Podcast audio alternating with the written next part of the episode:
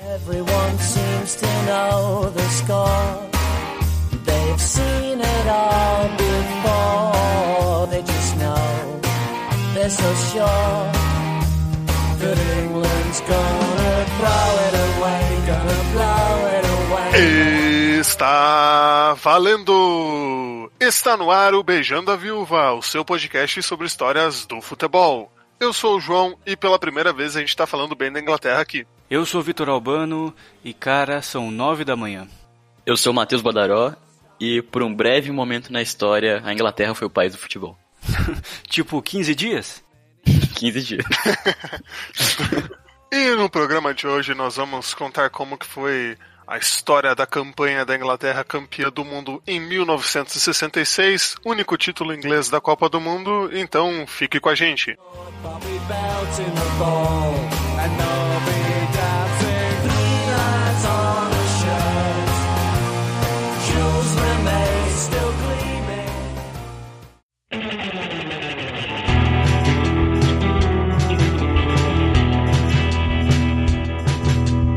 Olha, se o Arthur tivesse aqui, ele ia falar que esse programa é, faz parte de mais uma série. Porque, de certa forma, esse episódio de hoje é meio que uma consequência do programa que nós fizemos sobre a Hungria de 54, né? São duas seleções estrangeiras que marcaram a história, mas por motivos diferentes. Então dá pra dizer mais ou menos que é uma sequência, né? Que é parte de uma série, né, João? Exatamente, Vitor. A gente primeiro falou de uma seleção que encantou o mundo e não ganhou a Copa, e agora estamos falando de uma seleção que não encantou o mundo, mas ganhou a Copa do Mundo. Inclusive, eu até queria recomendar aqui um livro do Mauro Betting chamado As Melhores Seleções Estrangeiras de Todos os Tempos. Que lá ele fala da Hungria, lá ele fala dessa Inglaterra de 66, lá ele fala de várias outras seleções que marcaram a época, marcaram a história do futebol mundial e que, né, nós obviamente vamos falar delas aqui ainda, mas é sempre a base da nossa pauta aqui e lá ele detalha algumas coisas mais a fundo do que a gente vai aqui no programa, né? Então fica a recomendação. Tem na Amazon, tem em Kindle, é bem fácil de achar. Mauro Betting, que escuta o nosso programa.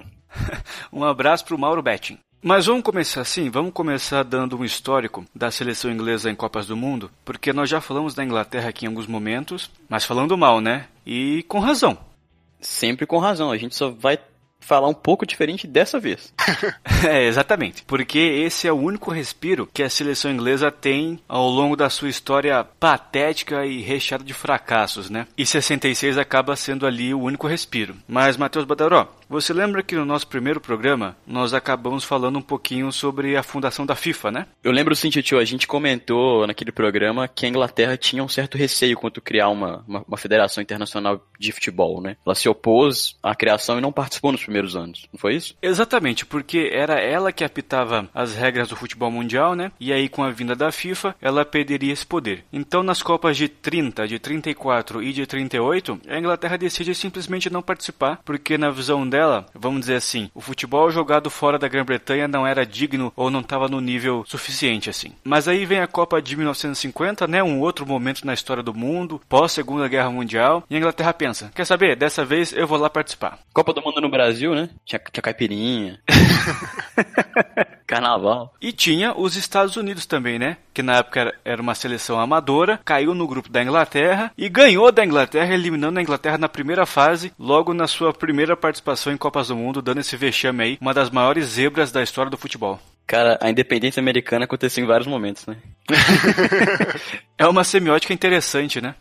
A seleção amadora dos Estados Unidos vence a seleção inglesa. Mas aí vem em 54, Copa do Mundo da Suíça. Os ingleses passam da primeira fase, mas caem pro Uruguai nas quartas de final por 4 a 2 E o Uruguai, que era o atual campeão mundial, né? Então já era uma campanha bem mais digna. Mas aí vem 58 e eles caem de novo na primeira fase, né? Num grupo com Brasil, Áustria e União Soviética. Não era um grupo muito fácil também, né? Mas para quem dizia o supra-sumo do futebol mundial, tinha que ter passado. Aí 62, Copa do Chile, de novo cai nas quartas de final, dessa vez pro Brasil, né? De Garrincha, Amarildo, Newton Santos, que seria bicampeão no final do torneio, 3 a 1. Aí finalmente vem em 1966, né? A Inglaterra vai sediar a Copa do Mundo, não precisa passar por eliminatórias nem nada, e aí tem como principal objetivo passar das quartas de final, né? Porque até então não tinha sequer passado dessa fase do torneio. E me corrija se eu estiver errado, Titio, mas naquela época não existiam as oitavas de final, né? Você passava da primeira fase e ia pras quartas.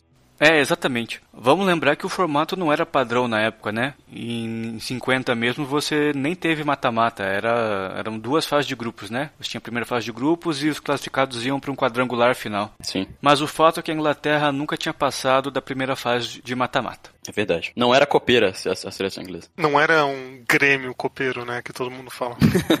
E é curioso isso porque tem um livro chamado Why England Lose, que em tradução livre seria Por que Inglaterra Perde, né? E os caras que escreveram são o Simon Cooper e o hum, Stefan Szymanski. E lá eles debatem justamente isso. Por que a Inglaterra, com toda essa pompa, com todo esse histórico, era um fracasso no futebol? E aí no futebol de seleções, porque a gente sabe que no futebol de clubes a, a história é bem diferente, é uma história bem mais vitoriosa. E aí eles fazem um paralelo interessante, dizendo que o inglês se via no futebol da mesma forma que ele se via no mundo naquele momento. E vamos contextualizar. Ah, o Império Britânico dominou todos os continentes por muitos anos. Ali, século XIX, século XVII, século XVI. E com as guerras mundiais, principalmente com a Segunda Guerra Mundial, ele perdeu todo esse poder de influência, né? Surgiram as superpotências, União Soviética e os Estados Unidos, e o Império Britânico, o Reino Unido, ficou de escanteio, ficou à margem dessa, desse novo cenário geopolítico aí. Então era meio que uma visão decadente que eles tinham. Era o império que o sol nunca se punha, né? E aí começou a ver sua decadência, né? Você sabia que o Sol ainda não se põe no Império Britânico? Porque eles ainda têm um monte de ilhazinhas espalhadas pelo mundo, assim, né? Mas é claro que não tem mais aquele mesmo glamour, porque em vez de ser Índia, Austrália, Canadá, são tipo Ilhas Maurício, assim. Tem tipo uma ilha perdida que você tem que dar um zoom no mapa pra achar, né? é, tipo, é só pra manter o slogan. E hoje, tem, hoje ainda tem o chamado Commonwealth, que é tipo a comunidade dos estados que eram do Império Britânico e tal. Inclusive a África do Sul faz parte, mas não é a mesma coisa, né? Eles só fazem umas, uns eventos aí, tipo Jogos Pan-Americanos, só que jogos da comunidade britânica. Sim. E só essas coisas assim que eles fazem meio aleatoriamente, mas com certeza sem essa influência real da, da Inglaterra, né? Só, eu não sei, a- o Canadá que ainda reconhece a rainha e não sei mais que lugar. Ah, tem vários na verdade. Jamaica, Bahamas. A África do Sul não reconhece a Rainha Elizabeth, não? Não, não. Não reconhece a Rainha Elizabeth? Eu acho- eu não sei qual é exatamente essa, essa relação, mas não é a mesma coisa que, tipo, a rainha não é a maior, o maior, a maior en- entidade, a maior é, autoridade do país. É que assim, no Canadá, na Nova Zelândia, na Austrália, na Jamaica, a Rainha Elizabeth é a chefe de Estado, não é a chefe de governo. E aí é um pouquinho complicado pra gente entender, porque aqui no Brasil o presidente da República é o chefe de Estado e o chefe de governo ao mesmo tempo. Mas na prática, o chefe de Estado é mais cerimonial, assim. Sabe? Ele quando tem um evento, uma celebração, ele vai lá, acena pra multidão e tal. E o chefe de governo é o, é o cara que governa, né? No caso da Inglaterra seria o primeiro-ministro. Então é isso que acontece nesses outros países também. O ouvinte veio pelo futebol e ficou pela geopolítica. Exatamente. Mas, ô, ô, João, a África do Sul, onde você tá aí, ela ainda é parte da Commonwealth? Se eu não tô enganado, sim. Eu vou até pesquisar aqui, pra gente não estar falando bobeira. Baseado Mas eu em tenho nada, quase eu acho certeza. que- Não, acho que é assim, acho que é. eu- Se eu, se eu- se eu perguntasse assim, João, o Brasil faz parte do Commonwealth? Eu acho que sim. O grau de convicção tá igual. É, enfim. Mas então, o que, que os autores dizem nesse livro? Eles falam o seguinte, abre aspas. O inglês considerava que o país era uma terra de heróis desafortunados que não dominam mais o mundo, embora ainda mereçam. Então é aquela história, né? Eu não sou mais aquilo que eu costumava representar para o mundo. E o futebol é mais ou menos isso também. Pô, eu inventei o futebol, fui o país mais importante por muito tempo e eu não consigo ganhar. É, eu acho que isso tem muito a ver com a autoestima do povo inglês, né? Porque eles é, protagonizaram a história da Europa, a história do imperialismo, e aí de repente você se depara com um pós-guerra que, né, que destruiu cidades como Londres, que apesar da importância não, não foram extremamente fundamentais para vencer um, um- um conflito bélico, e você se vê diante desse cenário caótico de crise econômica, de crise política, e não, o futebol é só um elemento que agrega a essa aut- autoestima baixa que o povo inglês devia estar vivendo na época. Pois é, e como eles iam sediar a Copa do Mundo, o sentimento era aquele, né? Pô, alguma coisa tem que ser feita. E a atitude deles foi fazer o quê? Trocar o técnico. Demitiram o senhor Walter Winterbottom, que estava à frente da seleção desde 46. Então era o quê? Quase 20 anos aí. Trocaram ele em 63 e ele era desde 46, né? Exato, fazendo não sei o que esse tempo todo, né? Porque o cara pede para os Estados Unidos, não passa da primeira fase. Pô, com todo respeito aí ao senhor Walter Winterbottom, mas podia ficar mais 40 anos que não ia a lugar nenhum. Ficou 17 anos. Aham. É, o que é uma tradição inglesa também, né? Você manter o técnico no cargo por muito tempo, não importando os resultados que ele traz. E a gente falou um pouquinho sobre essa Inglaterra no episódio da Hungria de 54, né, João? Que era um esquema tático muito precário ainda em que eles jogavam, que era o, aquele WM, né? Esquema WM, que eram três zagueiros, dois meias defensivos, dois meias ofensivos e três atacantes, né? Então era bem, bem ultrapassado. Não é à toa que eles levaram duas goleadas históricas da Hungria pré-Copa de 54. Então essa mudança no comando tático foi mais para espantar esse fantasma, sabe? Temos que modernizar, temos que fazer alguma coisa para mexer com a estrutura desse time para pelo menos não cair na primeira fase, sabe? Para não passar mais uma vergonha dentro de casa. E por isso eles contrataram o Alf Ramsey, que era ex-jogador, né? Inclusive estava em campo naquele Inglaterra e Estados Unidos da Copa de 50, então ele sabia muito bem o que era perder e o que era perder feio, né? E como técnico, ele estava fazendo história pelo, eita, vamos lá, Ipswich Town. Será que é assim que fala? Ipswich. Ipswich. Enfim, que era um time bem modesto da Inglaterra, mas que ele conseguiu ganhar a terceira divisão nacional em 57, a segunda divisão em 61 e a primeira divisão em 62. Então o cara tava numa ascendente muito forte. É, João, você diria que era tipo o Sampaio Correia da Inglaterra, assim? Meu Deus. Assim, o Sampaio Correia nunca ganhou a primeira divisão, né? Então acho que o Ipswich Town tá um, talvez um degrau acima aí. Mas imagina a trajetória do, do Ramsey, né? Porque ele é um cara que ficou preterido na, na, na seleção inglesa enquanto jogador, perdeu um jogo humilhante para a seleção amadora dos Estados Unidos, começou treinando o time lá de baixo, na terceira divisão, e foi subindo, né? Então esse cara tava em alta quando foi contratado pela seleção inglesa. É, e ele tinha, assim, uma personalidade mais autoritária, sabe? Não admitia atraso, não admitia displicência. Inclusive, o apelido dele como jogador era The General, né? O General, porque era um cara que sempre cobrava muito, assim. E acho que a maior prova disso é a coletiva de apresentação dele como técnico da Inglaterra, né? Que imagina, ele chegou lá, todos aqueles, aqueles jornalistas reunidos para ver o que ele ia falar, a primeira declaração dele, e ele simplesmente chega, senta na mesinha e fala: Senhores, não tenho muito a dizer a não ser informar que a Inglaterra ganhará a Copa do Mundo de 1966. Agora me deixem trabalhar. Muito obrigado. E saiu, cara. Caraca. Cara, imagina, imagina se um treinador brasileiro tem a, a coragem de falar isso, cara. não, porque assim, eu acho que tem que ficar claro que a gente tá falando de uma seleção que nunca tinha ganhado nada. Que o máximo que tinha feito era passar da fase de grupo, sabe? Então, assim, ele, ele chamou muito a, ele chamou muito a responsabilidade para ele, né? Ele disse, pô, a gente vai ser campeão. E isso é, é, é sensacional. E sabe, acho que no lugar dele, não sei se daria para fazer algo diferente também. Porque você tinha que fazer a galera acreditar, sabe? E aí não só os jogadores, mas a torcida, o povo inglês como um todo. Então o mínimo que ele podia fazer era plantar essa, essa sementinha aí. Porque senão todo mundo ia chegar na Copa do Mundo com aquele sentimento: ah, nós já perdemos tantas vezes e agora não vai ser diferente. Então ele tinha que dar essa chacoalhada para mudar a mentalidade ali. Eu acho que uma das coisas legais que ele fez logo quando ele assumiu a seleção inglesa foi abolir o comitê selecionador, né? Que era um comitê responsável por fazer uma primeira triagem dos atletas que seriam possíveis convocados para a Copa do Mundo, né? Ele falou assim: não, eu vou assumir isso e eu vou olhar um por um, eu vou escolher o jogador a dedo. E assim, o tempo todo chamando a responsabilidade para si. Imagina que maluquice, né? Você ter que escolher entre jogadores que já foram escolhidos. Então, imagina isso no Brasil. Você, os caras, você tem um comitê que seleciona 40 jogadores e o cara tem que escolher entre aqueles 40. É, apesar de que aqui no Brasil a gente diz a, a má língua aí que não é tão simples assim, né? O treinador pode chamar quem ele quiser. Tem, tem influência aí, mas, mas, mas imagina. Inclusive, inclusive, se vocês soubessem. Se vocês soubessem. Exatamente. Mas, mas é, é, é, algo, né? É realmente um dívida de águas, cara. O cara dizer assim, não, eu vou, eu vou chamar essa, essa responsabilidade para mim e aconteça o que acontecer. E ele também montou a primeira comissão técnica permanente, né? Então o massagista era o mesmo, o roupeiro era o mesmo, o auxiliar era o mesmo, porque antigamente esses profissionais rodavam bastante também, né? Até bom, né, pô? Parou de pagar GDS, seguro-desemprego.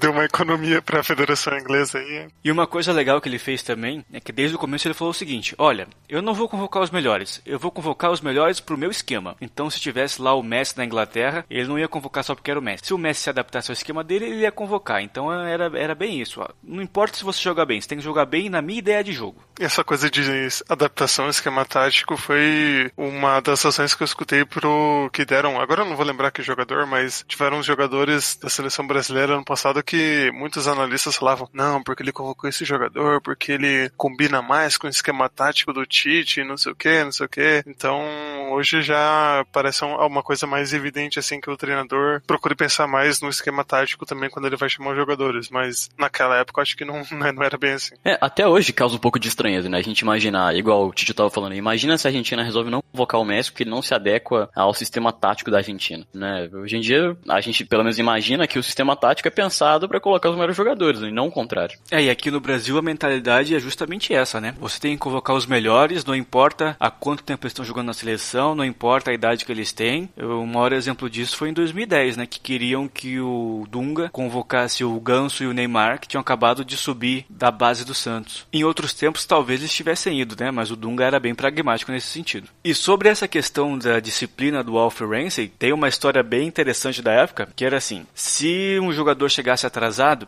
aí não importava se era o terceiro goleiro ou se era o Bob Moore, o craque do time. No dia seguinte, ele ia chegar no quarto dele e encontrar tudo arrumado e o passaporte em cima da cama, né? Então, o recado do Ramsey era mais do que claro. Né, cara, se você não tá comprometido, se você não tá 100% focado, pode ir embora, né? E aí ele conseguia meio que um efeito de reincidência praticamente zero, né? Porque a mensagem era muito clara. Não, exatamente. E, e você cria né, essa disciplina dentro e fora de campo, né? O cara vai obedecer o esquema tático, o cara vai treinar, mas ele vai também obedecer o treinador, né? E só um adendo aqui, quando ele assumiu, o, o Ramsey, né? Quando ele assumiu a seleção, ele passou os próximos três anos testando os atletas, e ele testou 54 até chegar aos 22 convocados para a Copa do Mundo. Quase três times, né? Ele testou. Três times. It's a goal. It's a goal. Oh, the Germans go mad at the referee. É, mas vamos falar do esquema tático dessa seleção? Vamos. Que a gente até já deu uma pincelada sobre isso no começo, né? Que até a chegada do Ramsey, a Inglaterra jogava naquele esquema WM, que na prática era um 3-4-3. E o Ramsey meio que elaborou um 4-4-2, que aí é aquele 4-4-2 clássico, né? Que influencia o futebol inglês até hoje. Até hoje. Cara, mas você não pode ligar na Premier League, velho. É só isso, cara. É só isso.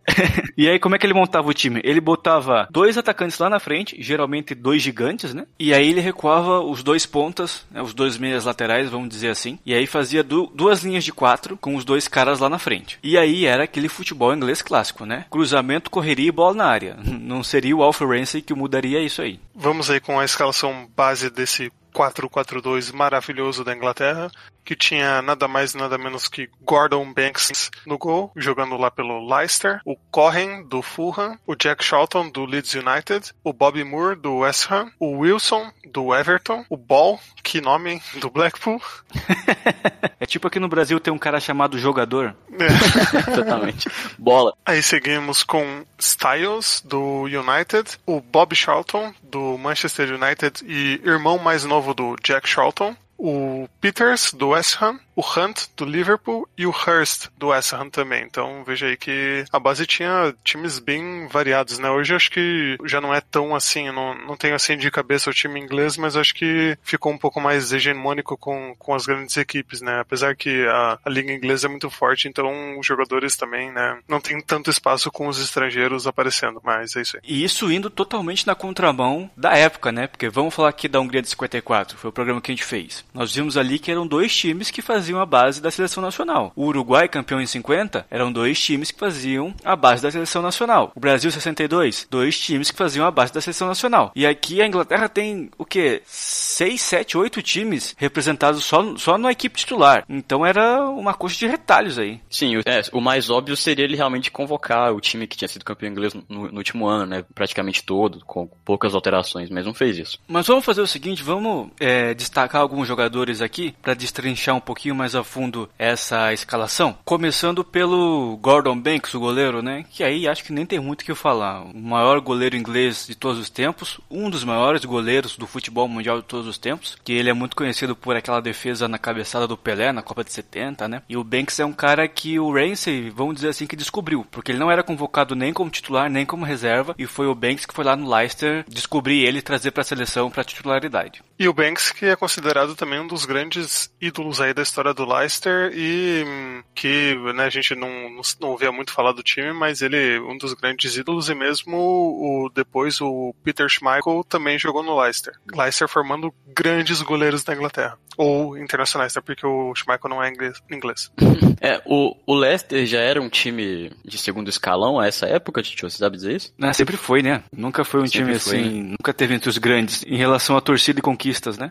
Sim, sem dúvida. Mas é interessante, né, que o Ramsey convoca um jogador pra uma posição importantíssima, que é o goleiro, e de um time que não é protagonista, né? Seria, de novo, seria sempre mais óbvio você chamar um craque, unanimidade, que foi campeão inglês, sabe? Ó, aí na zaga era Jack Charlton e Bob Moore, sendo que o Jack Charlton era o cara que batia, sempre tem, e o Bob Moore era o cara que saía jogando, ele tinha um, o jogo mais refinado, assim. Uma das maiores zagas do, da história do time inglês, né? É, com certeza. Bob Moore, cara, um dos maiores zagueiros da história, Da né? história. E Jack Charlton, um dos maiores pugilistas da história, né? Açougueiro, né? Açougueiro. Mas açougueiro mesmo era o Styles Rolante. Porque, não, sério, o papel dele era bater. O cara batia em cima, o cara batia embaixo, o cara descia a porrada no adversário. Ainda mais numa época que não tinha cartão amarelo, que não tinha cartão vermelho, o cara literalmente tinha passe livre pra bater. E eu quero que vocês imaginem o que, que era a figura do Styles, porque ele usava lentes de contato muito grossas e dois dentes postiços na frente da boca, assim. Então, quando ele sentia que o jogo ia ser mais pegado, que o jogo ia pra porrada, ele já entrava sem os dentes. Cara. Então, calcule o que, que era a imagem do volante style, sabe? Que Era um cara que, assim, intimidava mesmo. Cara, eu lembro que um dia eu tava vendo um programa da, da ESPN, aqueles, sabe, comentando jogadores antigos e tal. Aí eu lembro que alguém falou assim do Nob Styles, que ele era sem medo e sem dentes. Aí na ponta direita era o Ball, né, que teve a graça aí. E a gente vai ver ao longo do programa que essa ponta direita foi a posição mais problemática do Ramsey ao longo de toda a Copa do Mundo, que mudou bastante é, o jogador que atuava por ali. E o Ball foi o que acabou se destacando porque ele era muito bom mesmo, né? Tinha um bom preparo físico, era bem habilidoso, corria bastante o campo e aí acabou ganhando a vaga titular já durante a Copa do Mundo. Ô, João, você diria que ele era mais boleiro? Nossa. Tinha mais bola? Aí o, o craque do time era o Bob Charlton, né? Dispensa apresentações aí, talvez o maior jogador inglês da história. Vocês concordam? Não, com certeza. Com certeza. Né, o cara voltava pra marcar, puxava contra-ataque, aparecia na área pra fazer o gol, e além de tudo era, assim, segundo dizem, né, não conheço pessoalmente, mas um cara muito gente boa, assim, que jogava limpo, gostava muito de conversar com os adversários, tratava todo mundo muito bem. É, ele é Sir de verdade, né, o Bob Charlton. Ele é nomeado Sir pela Rainha da Inglaterra. E aí lá na frente, os dois caras que talvez fossem os menos técnicos desse time, mas eles eram muito altos, o Hurst e o Hunt, que eram as referências, se posicionavam lá na frente e tinham, e tinham a missão de tentar fazer o gol de cabeça e se sobrasse uma bola na área, empurrar para dentro do gol. Mas, como a gente vai ver mais pra frente, nem isso eles conseguiam fazer direito. É, assim, eu acho que hoje a gente talvez não caísse ne- ne- nesse conto do Vigário, né? De achar que botar dois caras altos pra ficar lá na área tem algum efeito. Que a gente já viu muito centroavante pesado que não consegue fazer muita coisa. Mas naquela época era, querendo ou não, uma inovação, né? Era uma tentativa diferente, que o Ramsey, querendo ou não, acertou. É, mas mesmo assim a jogada clássica era bola pra lateral, geralmente pro Wilson, que era o lateral esquerdo, e aí ele já cruzava a bola na área procurando um dos dois pra fazer o gol de cabeça. É. Chuveirinho clássico, né? Mas aí na prática, com a bola era um 4-3-3, com o ball fazendo ali, fechando ali a, terceira linha, e sem a bola era um 4-4-2, sem tirar nem pôr. É, o ball ia pra ponta direita, né? Aham. Aí ficava Ball, Bob Charlton, Styles e Peters. Era essa a linha de quatro. Primeira fase da Copa do Mundo? Vamos lá.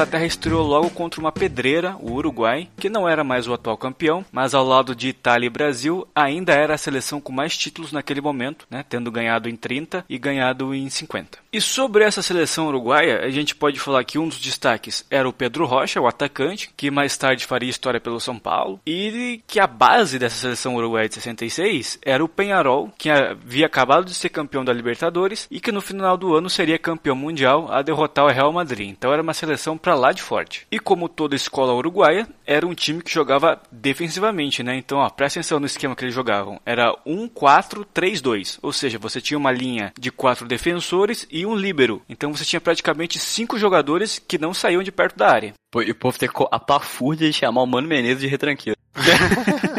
Meio time do Uruguai era só defesa.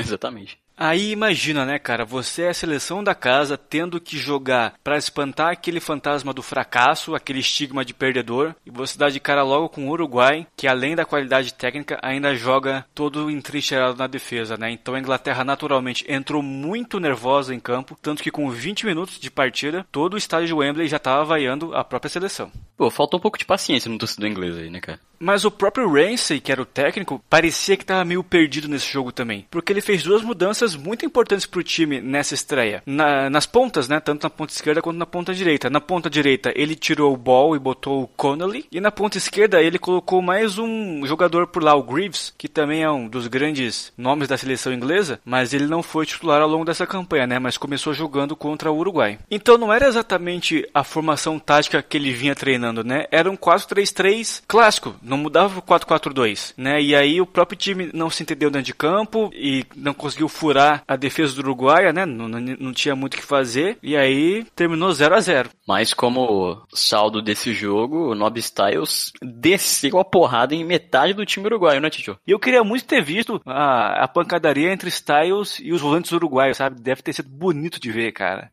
Do Penharol, hein? Tipo assim. Exatamente, não era qualquer coisa. Então, tipo, esse confronto, pelo menos, foi interessante de ver pra quem tava no estádio. Imagina, sem câmera de TV pra pegar, né, aquele soquinho que você pega quando o juiz não tá olhando, sabe? Dá o soquinho por baixo, assim. Sim.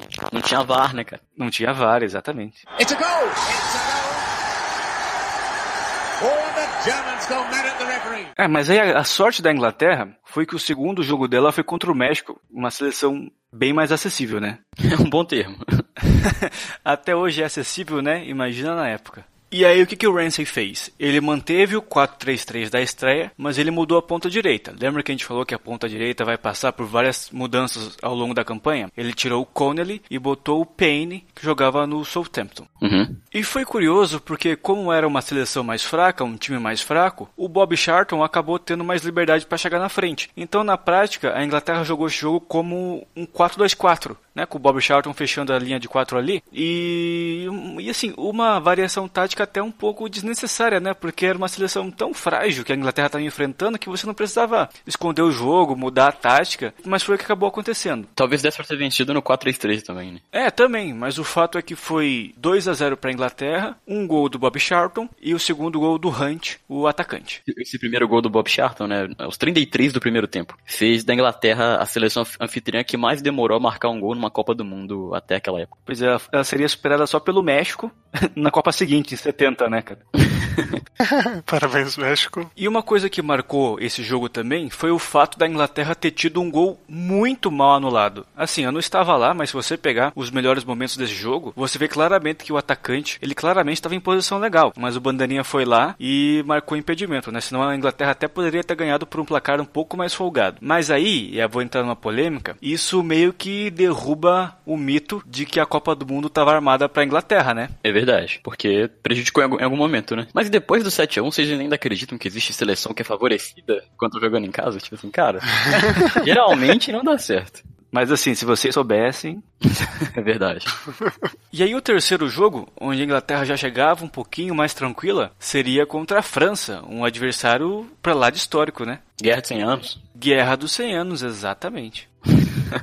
E aí o Ramsey faz mais uma alteração na ponta direita, dessa vez tirando o Payne, que não tinha jogado bem mesmo contra o México, e colocando Callaghan do Liverpool, que até foi bem contra a França, mas ele não voltava muito para recompor a linha de 4 quando a Inglaterra perdia a bola no 4-4-2, sabe? Então atacava bem, mas não defendia tão bem assim. E aí o, a gente vai ver que o Ramsey acaba sacando ele do time para as quartas de final e, né, a Inglaterra ia pro seu quarto jogo com quarto ponta direita diferente. É, é, é aquele grande peladeiro, né, cara, que sabe atacar, mas na hora de voltar ele deixa pros outros, né? Tipo assim, não, não monta a linha, não sabe, não sabe voltar, não sabe marcar. Banheirista. Banheirista. Banheirista. Mas, mas eu não sei se exatamente porque ele não era o centroavante, né? Ele só não corria muito mesmo. Mas especialmente o ponto direito é quem tem que correr, né? É, exatamente. Mas aí, o que aconteceu nesse jogo? A seleção francesa, que não era uma grande potência na época, né? Só viria a ser um grande time a partir ali dos anos 80, ela perdeu um atacante, o Herbin, logo no começo. Né? E como não tinha substituição naquela época, ele acabou ficando em campo, mas só para fazer número, né? Porque era melhor você ter um cara quebrado ali do que não ter ninguém. Então, na prática, a França jogou com um a menos durante a partida inteira.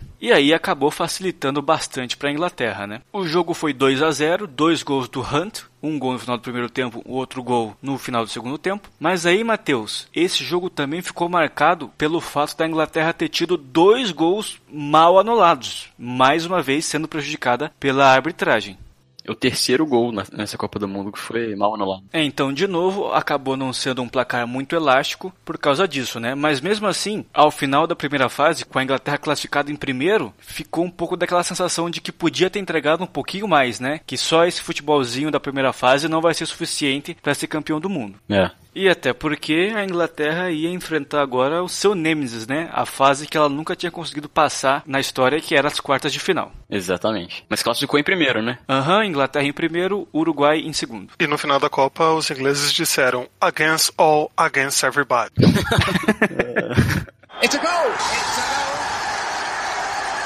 Oh, the Germans go mad at the referee. E aí o que, que o destino reservou para a Inglaterra nas quartas de final? A Argentina, né, que não era, não estava no auge da rivalidade ainda, porque não tinha rolado a Guerra das Malvinas, só seria na década de 80, mas a gente sabe que europeu contra sul-americano é sempre muito pegado, né? Ainda mais a Argentina. E a Argentina que não tinha sido campeã ainda, né? Mas que já tava com um time bom. É, sempre foi, né? Tinha sido vice-campeã em 30, mas o time sempre foi muito tradicional. O problema é que o primeiro título demorou um pouquinho a vir, mas sempre foi muito forte. É, a gente não pode dizer que a Inglaterra só ganhou a Copa do Mundo porque só pegou o jogo fácil, porque isso não, não, não é verdade. Não, não, com certeza não, principalmente a partir do mata-mata. Mas falando sobre o jogo, o que aconteceu? Entre a partida da França e a da Argentina, o Ramsey pediu mais seriedade do time dele, né? Porque ele sabia que agora que a Copa do Mundo começava para valer. Era agora, se você perder, não tinha mais o que fazer. Então, o que ele fez? Pela primeira vez, ele escalou aquele time que a gente deu no começo do episódio, com os dois atacantes lá na frente, com o Ball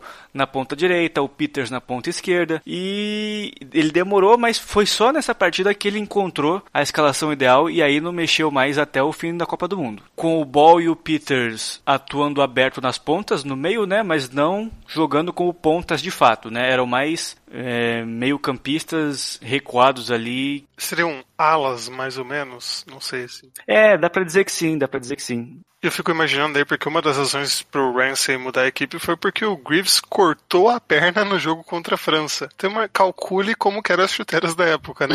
Pra cortar a perna do maluco. Esse foi um pouco do acaso também, né? Que todo título aí, é, mundial, a gente tem um pouquinho de pitadinha de acaso. E aí a entrada do, do Ball foi um pouco por causa disso também. Porque senão provavelmente o Greaves estaria jogando, né? Se ele não tivesse se machucado. Mas, é... Matheus, já leu alguma coisa do George Orwell? Já. 1984 e Revolução dos Bichos. Eu não sei se em algum desses livros que ele fala isso, mas ele tem uma frase que resume bem esse jogo, Inglaterra e Argentina, que é a seguinte: o futebol é a continuação da guerra por outros meios. E ele também fala que Alestado sempre esteve em guerra com a Eurásia. Ah, não, sim, sim.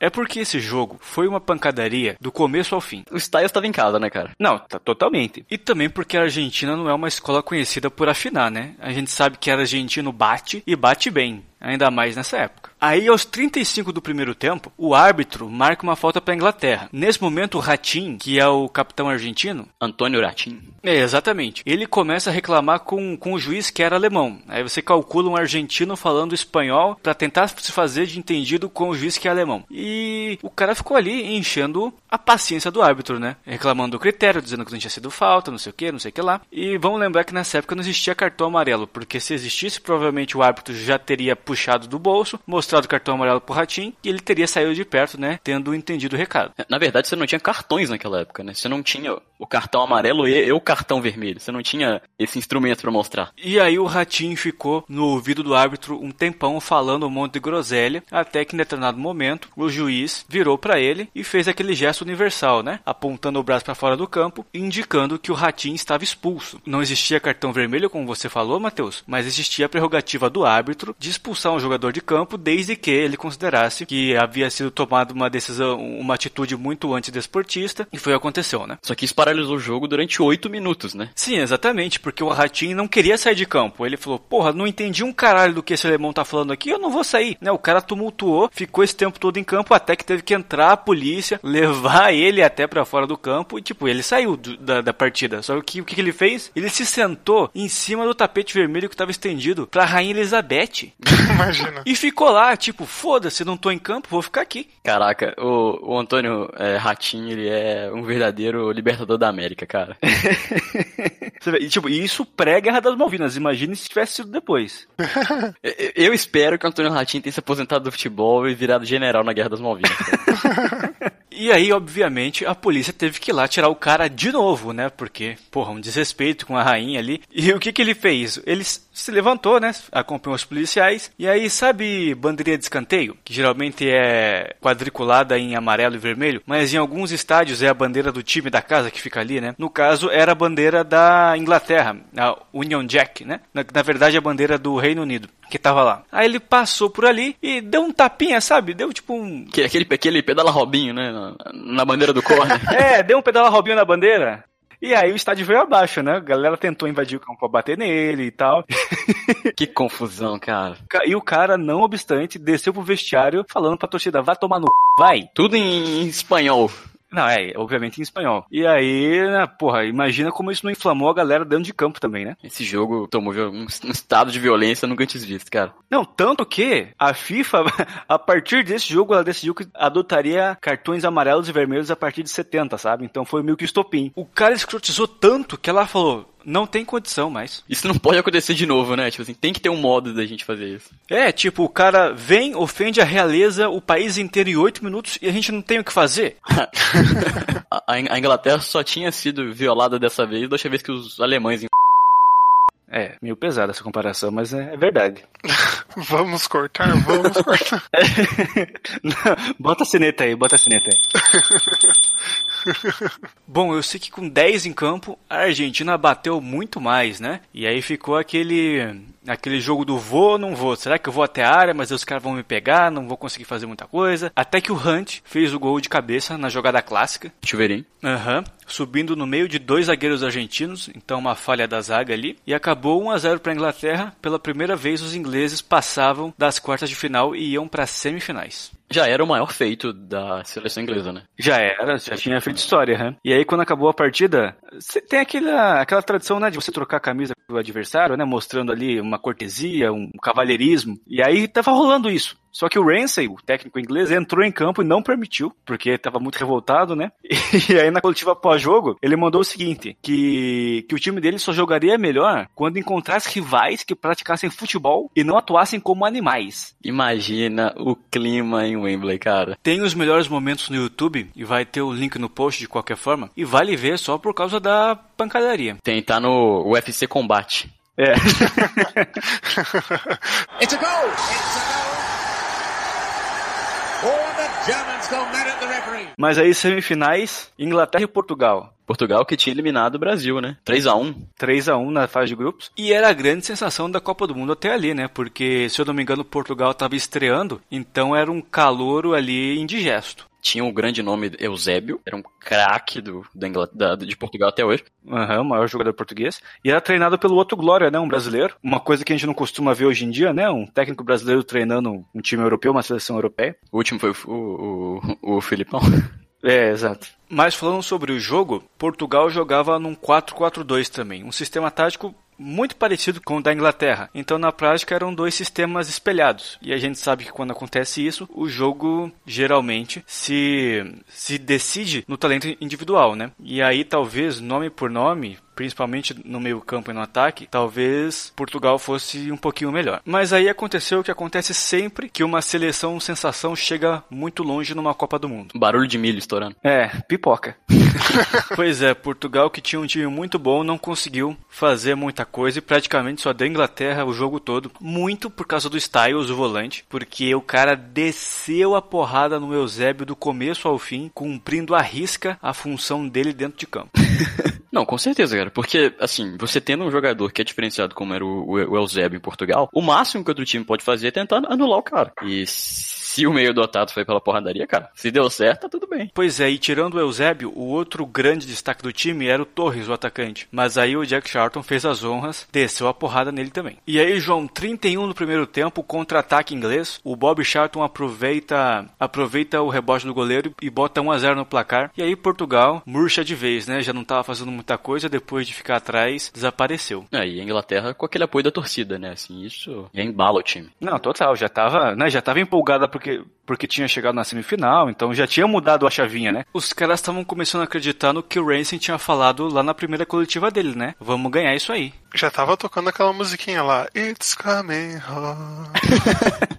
E aí, aos 35 do segundo tempo, Bob Charlton de novo faz 2 a 0 para a Inglaterra. E o jogo só não ficou mais tranquilo, porque dois minutos depois tem uma pane na defesa inglesa, tem um cruzamento na área, o, o, o Banks sai caçando borboleta, aí a bola sobra no pé de um atacante português que chuta e o Jack Charlton defende, mas defende com a mão. E aí é pênalti para Portugal que o Eusébio bate 2 a 1 mas não tinha tempo para mais nada, né? A Inglaterra estava pela primeira vez na final da Copa do Mundo. Como é que é lá, João? Against o quê? Against all, against everybody. Exato.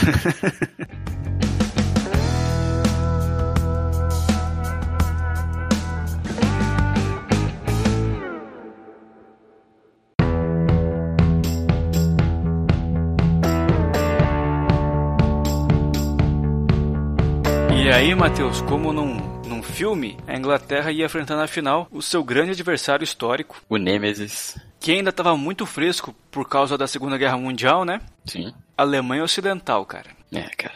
Esse, esse era mais do que um jogo de futebol, cara. Esse era literalmente uma- um, um pedacinho da extensão da Segunda Guerra, né? As, as duas seleções representando seus países ali num, num clima de rivalidade ainda muito forte. É, a gente não pode falar que existia ódio entre as torcidas porque já haviam passado 20 anos, era um outro momento, mas as cicatrizes ali com certeza ainda existiam, né? Você falou da destruição de Londres pelos alemães, depois a destruição da própria Alemanha pelos bombardeios aliados, então é uma questão muito complicada. E é tipo, a gente não tem muita noção porque nós somos uma geração que nasceu em tempo de paz e nasceu no Brasil, né? Então a gente não sabe como é sentir na pele o que uma guerra causa na, na sociedade. Mas o que a gente pode dizer é que com certeza existiam cicatrizes ainda e elas estavam muito aparentes. Com certeza. Inclusive tem uma imagem muito legal do estádio no dia do jogo. Aliás, uma curiosidade aqui. Vocês sabiam que a Inglaterra fez todos os jogos em Wembley? Os seis jogos ela jogou no Wembley. Foi de propósito isso? Ah, não sei se foi, mas era meio natural, né? O principal estádio do país, na capital. E até porque na época você não tinha muito aquela questão comercial, né? Que a seleção tem que viajar o país inteiro para vender mais ingresso, para gerar mais buzz, enfim. Sim. Se você pegar o Brasil, né, que em 2014 nem jogou no Maracanã, o seu principal estádio, a Inglaterra jogou todos em Wembley. Mas o que eu ia falar é que se você pegar os melhores momentos dessa partida, você vê que o estádio estava completamente lotado e tinham muitos alemães lá. E a imagem icônica é da torcida alemã balançando a bandeira, né? Que já era a bandeira tricolor na época, com o vermelho, o preto e o amarelo. Uma cena completamente impensável 20 anos antes. É, e o time alemão, Tio, já tinha uma promessa, né, cara? Que era o Beckenbauer, que ainda era um garoto, mas que já estava participando desse time finalista de Copa do Mundo. É, uma promessa, mas que já era o craque do time, né? O Beckenbauer jogava mais recuado, mas ajudava lá na frente, ajudava a armar o time, enfim. Era o Beckenbauer, né? Não precisa de apresentações. Exatamente. Né? E a Alemanha também jogava no esquema 4-4-2, né? E aí, por causa disso, o Ramsey, ele decidiu fazer o que ele fez com Portugal. Manteve o mesmo esquema e foi pro talento individual. A diferença é que a Inglaterra tinha um dia menos de descanso, né? Os alemães tinham, tinham jogado um dia antes na semifinal, então estavam um pouco mais descansados. É, mais um argumento contra a história de que a Copa do Mundo estava armada pra Inglaterra ganhar, né? Assim, eu nunca armei Copa do Mundo nenhuma pra seleção ganhar. Mas se eu fizesse, eu não faria escrachado assim, sabe? Não seria desse jeito, né? É, exatamente. Eu faria nessas pequenas coisinhas aí. Um gol anulado ali, uma expulsão aqui, um dia mais de descanso lá. E a Inglaterra não teve nada disso, né? É. Então, assim, se, se a gente pensar nisso, realmente, como você falou, como um filme, cara, é muito incrível, porque começa um time desacreditado, né, de anos sem vencer Copa do Mundo, e aí tem uma, uma reestruturação total, vai demolir a casa até as fundações, e aí você começa um primeiro jogo empatando, expectativa baixa da torcida, vaias, chega na nas quartas de final contra um time difícil, apanha pra caramba, passa, e aí você chega na final, é o seu grande rival do momento, sabe? É, é realmente um cenário de filme, cara. Não, e aí, Matheus, você falou que o Ramsey entrou com o mesmo time da semifinal, né? Sim. É, inclusive o Greaves já estava recuperado, que estava jogando na ponta esquerda. Mas eu acho que até pela superstição ele decidiu não mexer no time e acabou sendo a mesma equipe que jogou todos os jogos daquele mata-mata. É, ele viu dar certo, né? Então, É, fui tipo, já cheguei onde ninguém nunca tinha chegado. Não é agora que eu vou mudar o time. com certeza. Assim, eu, eu acho que nesse ponto, se a Inglaterra perdesse a final da Copa do Mundo pra Alemanha Ocidental, que já era uma seleção incrivelmente forte, tinha um histórico, não, é, não seria nenhum vexame. Chegou na final da Copa do Mundo, mas Será, Matheus? Porque lembra o que a gente falou no episódio da Copa do Mundo Reversa? Se a Inglaterra perde uma final em casa pra Alemanha, seria um trauma muito grande. Não, sem dúvida, eu acho que sim, mas você ser uma seleção que não tinha histórico nenhum em Copa do Mundo conseguir esse feito, eu acho que no mínimo ia causar uma ótima expectativa pra Copa de 70, sabe? Ah, não, isso sim. Mas eu acho que daí o senso de viralatismo, eu sei que não é esse o termo, mas o senso de viralatismo do inglês perante o futebol ia ficar mais acentuado. Porque eles iam pensar o seguinte: poxa, fizemos tudo isso, nos superamos dentro de campo, pra chegar na final contra a Alemanha e perder. Acho que alguns iam pensar: poxa, talvez tenha, teria sido melhor cair de novo na primeira fase. Esse fator casa eu acho que é diferente, né? O fator casa fez diferença, ou faria diferença se a Inglaterra perdesse ia falar, pô, a gente fez tudo isso, todo esse esforço pra perder em casa. Se fosse, acho que em outro país, eles iam falar, nossa, conseguimos chegar na final, mandamos bem, mas como já era em casa, acho que a expectativa era, era bem maior, né? É igual o Arthur falou em algum programa, não me lembro qual, que tipo, que ele prefere ter perdido de 7 a 1 pra Alemanha do que passar pra final e perder pra Argentina. É, é sim, de certa forma. Eu tenho a concordar. Bom, mas e aí, como é que começa o jogo? 1 a 0 para a Alemanha, com 12 minutos.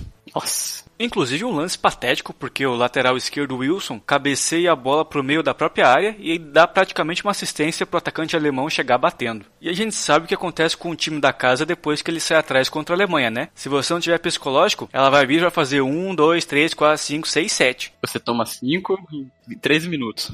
E sabe uma, uma, uma coincidência, Tio? O primeiro gol da Alemanha no 7x1 foi aos 13 minutos, cara. Olha aí, rapaz. Muito próximo. Também numa, numa, no vacilo da, da, da, da zaga ali. E teve um lance idêntico em que o, o zagueiro, não vou dizer qual, o Davi Luiz, ele cabeceou pro meio da área. Pois é, mas a sorte da Inglaterra é que daí cinco minutos depois a zaga da Alemanha também comete uma falha bizarra e deixa o Hurst, atacante, subir sozinho no meio de dois e o cara cabeceia pra empatar um a um. Se esse gol demora um pouquinho a sair, não sei como seria a história dessa final aí não. É, sem dúvida isso é fundamental num- numa, numa final de Copa do Mundo, né? Se você faz 1 a 0 e, e- e co- consegue cozinhar o outro time, você desestabiliza, né? Começa a porradaria, fica nervoso, tem expulso. E aí com um a um, o jogo dá meio que uma equilibrada, porque vamos pegar os dois grandes craques que estavam em campo, o Bob Charlton e o Beckenbauer. Os dois entraram em campo com a missão de um marcar o outro. Então eles não estavam ali pra armar o time fazer o time jogar pra frente. Um tinha que anular o outro. E aí ficou um jogo meio morno e acabou virando uma final de coadjuvantes, né? Como a gente vai ver mais pra frente. É, uma final técnica, né, cara? Dos, dos jogadores fazendo o papel deles. Provavelmente aí mostra a qualidade técnica do próprio Ramsey, né? Que entendeu isso. Que o papel do Bob Charlton não era mais é, guiar o time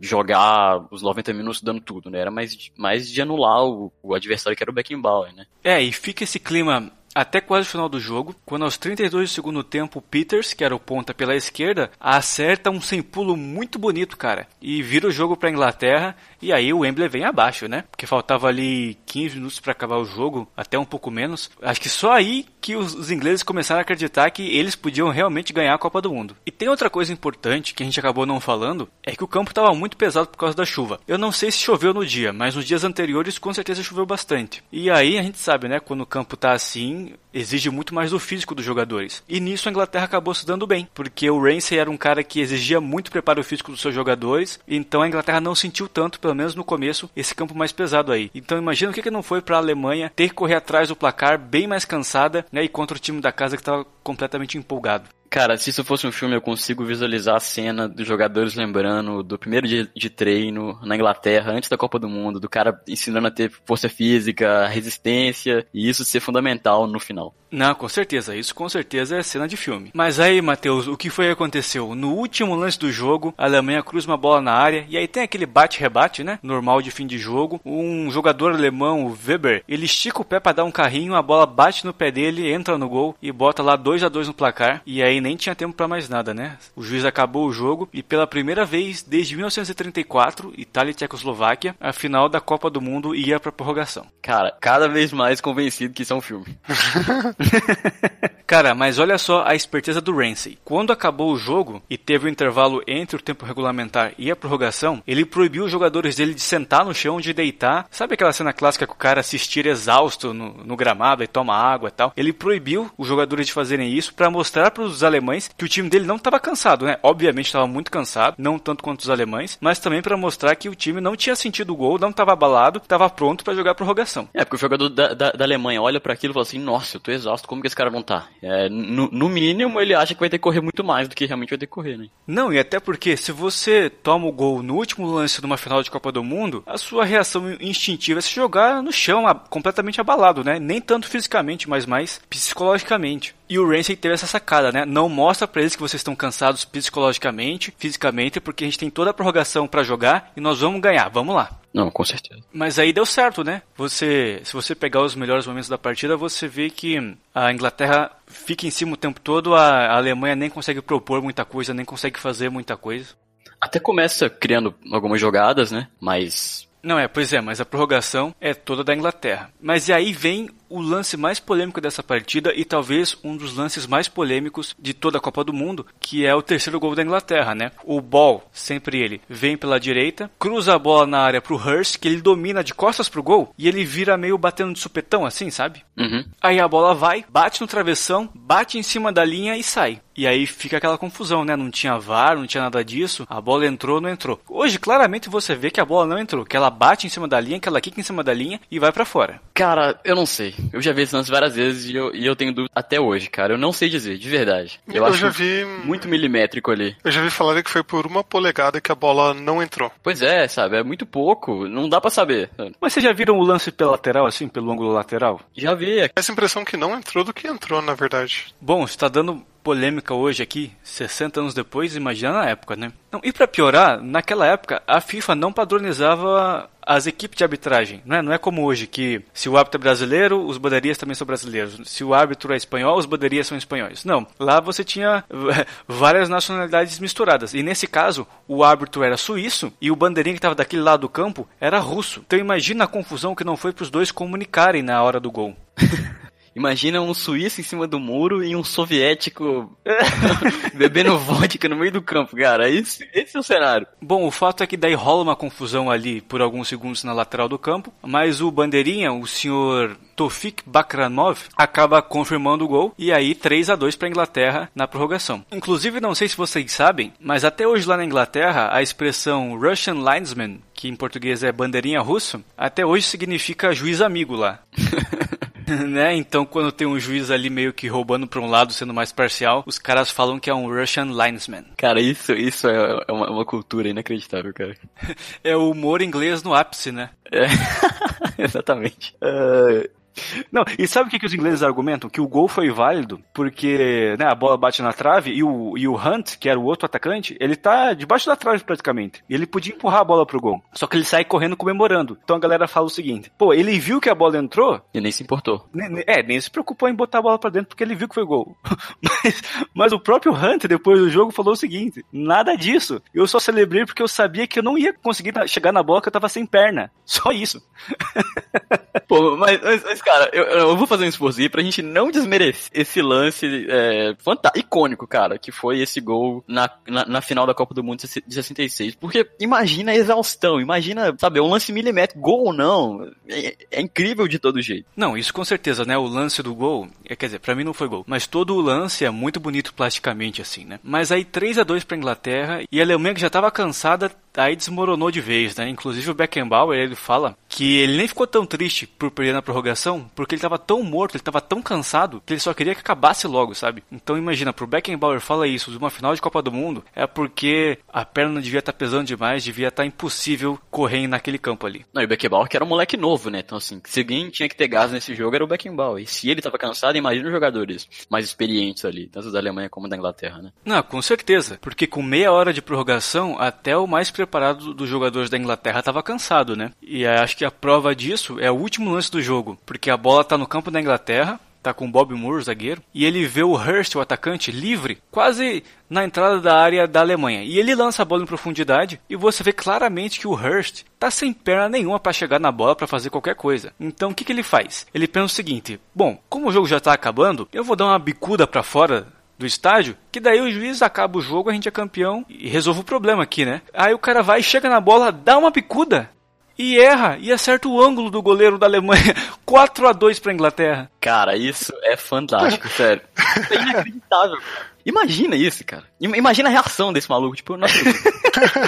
E aí, cara, e aí, invasão de campo, né, Titio? E é isso. Não, inclusive, se você pegar a narração da BBC dessa partida, e dá até pra botar aqui, você vê o narrador falando assim. Tem aqui, quando, que quando a bola é lançada pro Hurst, as pessoas acharam que o jogo tinha acabado, né? Daí ele fala assim, olha aí, as pessoas acham que o jogo acabou. E aí o, o Hurst faz o gol e ele fala, e agora acabou mesmo, 4 a 2 pra Inglaterra.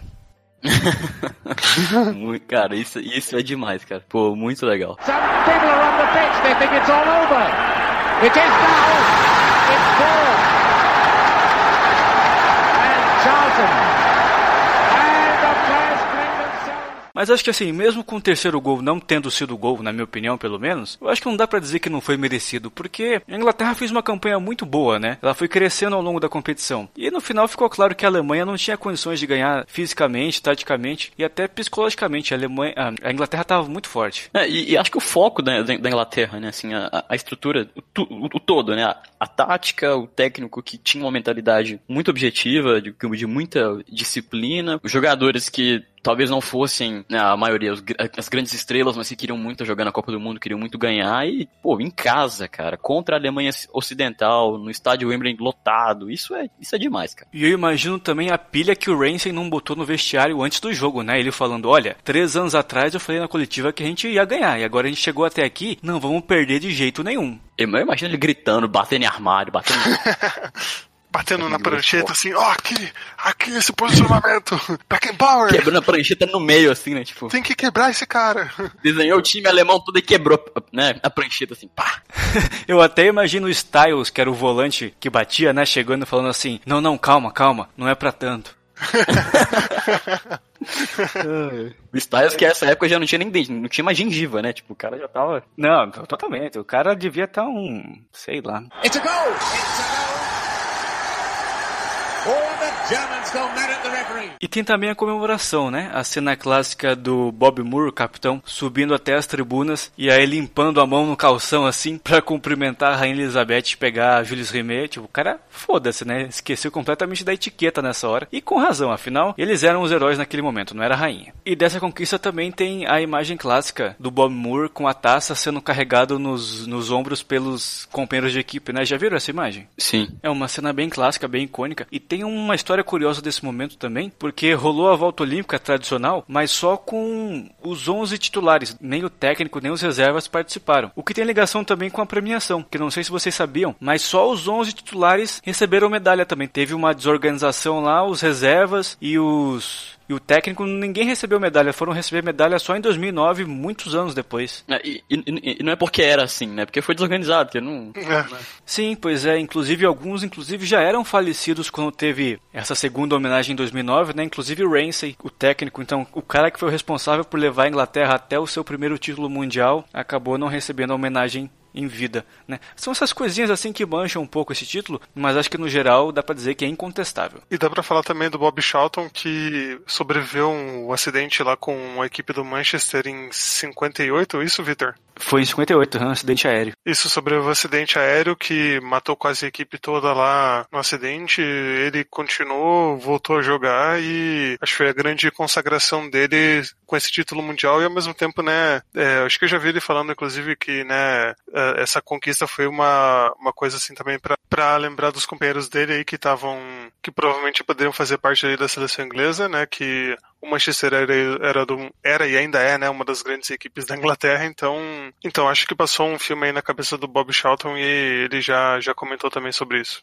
É, o Matheus falou aí que esse título é uma história de filme, né? E o Bob Charlton é só mais um capítulo, né, nesse argumento, né? Porque o cara sobreviveu a um acidente aéreo pra ser campeão pelo país dele e como craque do time ainda. Sem dúvida, cara. É, mas só voltando na parte da comemoração que foi desorganizada, que os membros da técnica e os outros jogadores não receberam as medalhas, tem uma declaração interessante do Jimmy Greaves, né, 2009, quando ele recebeu a medalha. É, ele era atacante, ele ficou no banco, né? Ele falou assim que o nosso ambiente era lindo, nunca senti falta de medalha e sim da amizade que tínhamos na época. Eu poderia ter, ter entrado no time, mas para que mudar a equipe que vinha bem? Nosso grupo era assim, ninguém queria ser mais do que ninguém. Acho que esse espírito que a gente viu na, na, na Inglaterra de 66, cara, é, é algo que, que, até falta um pouco no, no, futebol hoje, né? A gente vê tanto talento individual querendo se sobrepor né, a equipe, acho que pro time inglês naquela época era muito mais importante ser campeão, o time inglês, do que ser campeão e, sei lá, ser artilheiro e ser o melhor jogador. Isso é muito bacana, né? E acho que a, a, a Inglaterra pode não ter uma seleção muito forte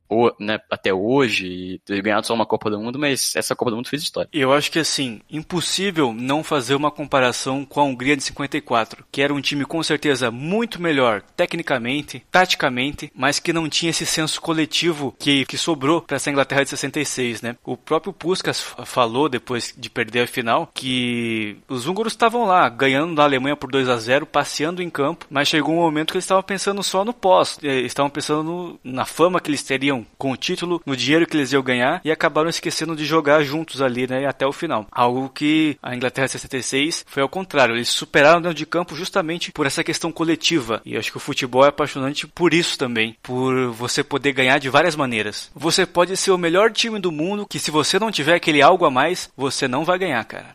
É, aquela vontade, né, cara, de estar tá no final de Copa do Mundo representando seu país e vencer. Né? Isso, isso que faz diferença. E eu acho que isso é um fator aí, fazendo um pequeno paralelo com a seleção brasileira não ganhar a Copa desde 2002, porque acho que os jogadores não têm ainda, não conseguiram crescer exatamente esse senso coletivo, né, de que a gente tem que ganhar pelo nosso país, não é porque eu vou ser o astro, não é porque eu vou ser o melhor da Copa, que, que isso não é maior do que ser campeão da Copa do Mundo, né? Ser campeão da Copa do Mundo é muito maior do que qualquer premiação individual que você possa ter durante a competição. Senti, senti alfinetada aí, hein? Mas só, só um pontuar aqui, que eu acho que a gente não tá falando também, que é aquele sentimento nacionalista, tipo, temos que fazer isso pelo Brasil, não sei o quê, porque, sei lá, se, eh, sei lá talvez em, em, em 70 o Brasil tenha sido movido por esse espírito. Mas eu acho que o que tem de diferente na, na, na Inglaterra é o grupo, né? É a equipe junta ali. É, é, é um técnico que tem um, uma mentalidade muito disciplinada, objetiva, de um time vencedor mesmo, cara. É, isso é o esporte, né? O futebol é um esporte de trabalho em equipe. Se os jogadores não conseguem entender isso, não tem como ganhar uma, uma Copa do Mundo. Mas se você pegar a geração mais vitoriosa do futebol brasileiro, que é a seleção entre 58 e 70, você vai achar vários paralelos com essa Inglaterra aí, porque o Brasil também era uma seleção que jogava para superar um trauma trauma, e aí esse amor à camisa, vamos chamar assim, foi se perdendo conforme o Brasil foi, foi ganhando, né? É, às vezes a melhor coisa para uma seleção é ter perdido bastante, hein? Pera aí, o 7x1 foi uma benção. Matheus Badaró. Posso te dar essa aspa? Uma benção. Pode dar as aspas aí. Pô, ganhei 900 reais em bolão nesse dia, cara. Tô louco. Caraca. Se vocês soubessem. Se vocês soubessem o que aconteceu nessa Copa do Mundo. Matheus Fadalar envolvido aí com a venda da Copa, hein, rapaz? It's a goal! It's a goal! E no pós-Copa, a base da seleção que foi campeã em 66 foi mantida para a Eurocopa de 68, que a seleção acabou não conseguindo chegar na, na decisão, né? Não conseguiu ser campeã e foi derrotada na semifinal para a seleção favorita do nosso grande amigo Arthur, a Iugoslávia, perdendo nos pênaltis, né? Impressionante. Inclusive, João, a Iugoslávia que já era muito forte nessa época, né? Mas você já pensou se existisse a seleção da Iugoslávia hoje em dia? Cara, Rapaz, vamos parar com isso? Não, é porque eu vejo pouca gente comentando sobre isso. Eu acho que seria interessante, né? É, não, eu não consigo imaginar, Vitor. Ah. Cara, vai, João, vai.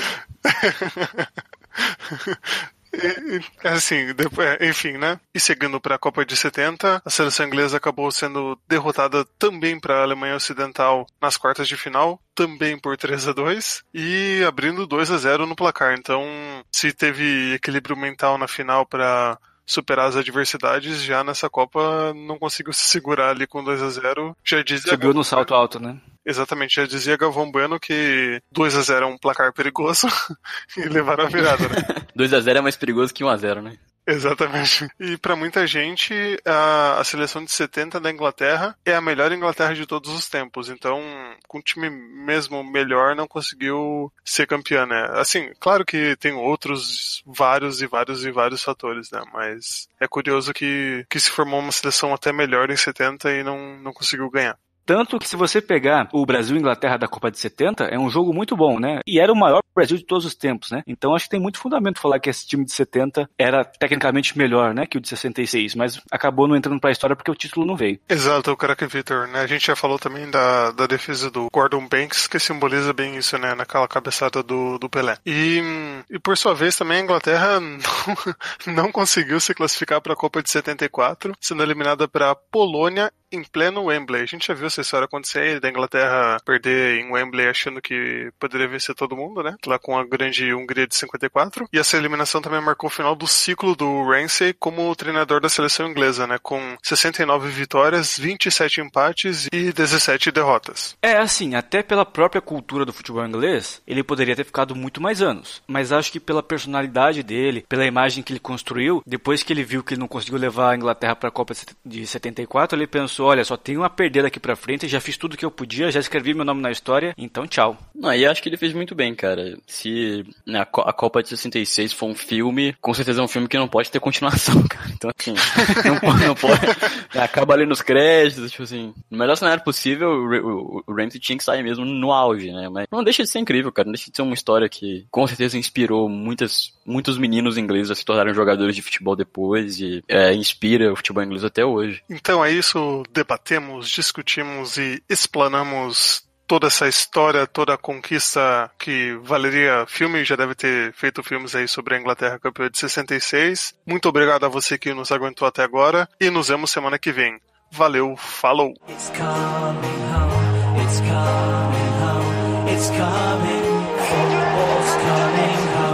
It's